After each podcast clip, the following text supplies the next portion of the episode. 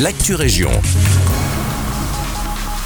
Bonjour à tous, ici Victoria pour l'actu région de ce lundi 22 janvier. Secup a distribué 156 000 gobelets réutilisables à l'Oreca de Nivelles pour les festivités carnavalesques. L'objectif de Secup, la mini-entreprise du collège de Sainte-Gertrude, est de boire plus durable en réponse aux nouvelles règles européennes. En effet, celles-ci interdisent le plastique à usage unique lors des événements festifs. Des protections en plastique extensibles seront également vendues dans les cafés nivellois.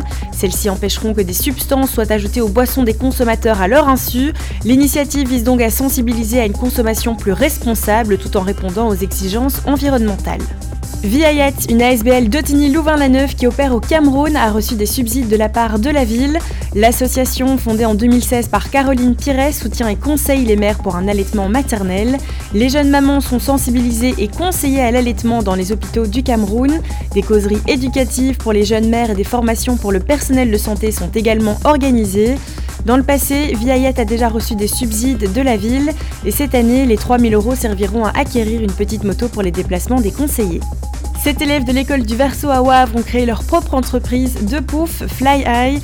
Petite particularité, les poufs sont ultra résistants et recyclés puisqu'ils sont faits à partir de tissus d'une montgolfière. La frigolite qui se trouve à l'intérieur du pouf est elle aussi recyclée. Des trousses de différentes tailles ainsi que des porte-clés ont également été fabriquées avec les chutes de toile. Si vous voulez soutenir ces jeunes entrepreneurs, la prochaine vente aura lieu à l'esplanade de Louvain-la-Neuve le 27 janvier.